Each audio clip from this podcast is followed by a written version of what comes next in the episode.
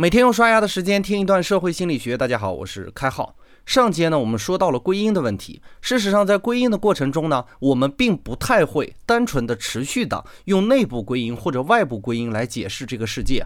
通常情况下，我们受信息本身特性的影响而做出解释。这个解释通常不是简单的从内外因出发，而是复杂的共同起作用。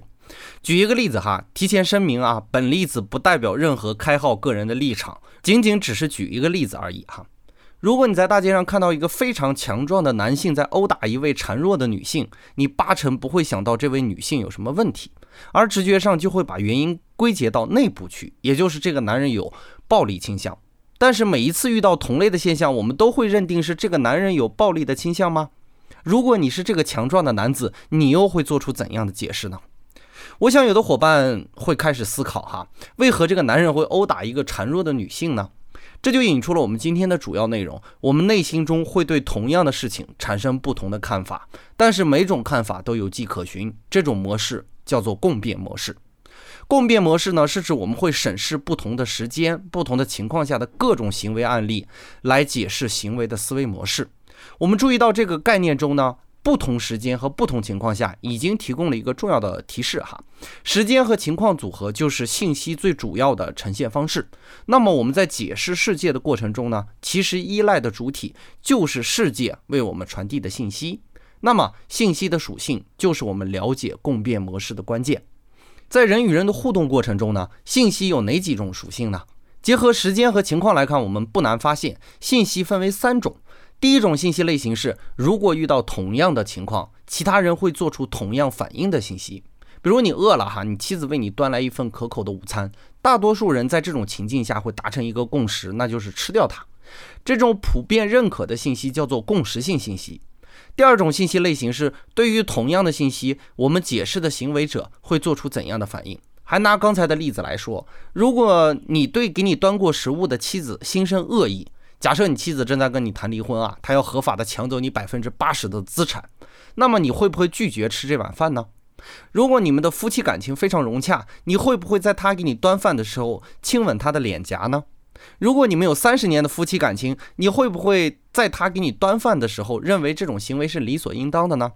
这些都是特殊情况产生的不同对待方式，我们把这种行为区别对待信息的呈现叫做特殊信息。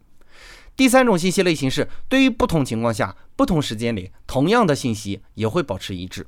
比如，不管你在任何情况下偷窃都是犯罪，辱骂都是不礼貌，包括我们刚才举到的那个殴打的例子都是不正确。这种普遍的认可不会因为环境变化而变更行为的信息，叫做一致化信息。有了如上的信息分类呢，我们通过实验和观察发现，当共识性信息和特殊性信息可能性过低的时候，一致性信息过高的时候。我们就会倾向于内部归因。举一个例子来说明哈，还是那个强壮的男人殴打孱弱女性的案例。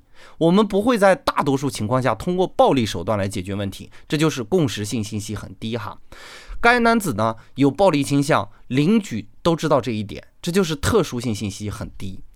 该女子呢之前也有过被殴打的经历啊，这就是一致性信息非常高。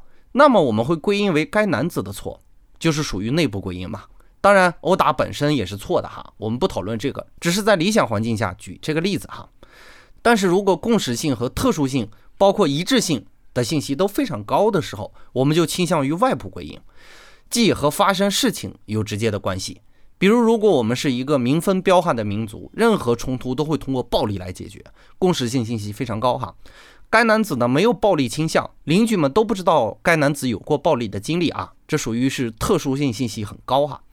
该女子呢之前也有过被殴打的经历，这属于一致性信息非常高。那么我们会判定为该女子做了不可原谅的事情，所以才引起了这样的事情。而如果共识性和特殊性信息无法做出判断的时候，一致性信息比较低，我们就会判定为意外情况。比如说，该男子无法从体貌特征来看出他有什么暴力倾向，并且。这个人呢是完全陌生的哈，该女子呢没有被殴打的经历，那么我们多半会认定这是一起独立的暴力事件，很可能是二者发生了口角引发的暴力事件。当然，共变模式是完全理性环境下做出的反应，这里有个假定前提，假定归因的人是完全理性的，不会受到外界和其他信息的干扰。比如，如果有一位女子长期的在暴力环境下生活，无关乎外界信息哈，她看到这样孱弱的女性被殴打，她一定会倾向于认为被施暴的女子是无过错的。当然，不能否定的是，这样的分析是我们大多数情况下的心理反应。而然，在特定的情况下，这样的共变模式就不太容易正常的工作，所以我们才会出现各种各样的归因错误哈。从下节开始呢，我们要给大家介绍其他的归因错误，欢迎继续收听。本节的概念就播讲到这里，感谢您理解今天涉星的主要内容。更多内容关注微信公众号“开号御书房”，我们下个工作日再见。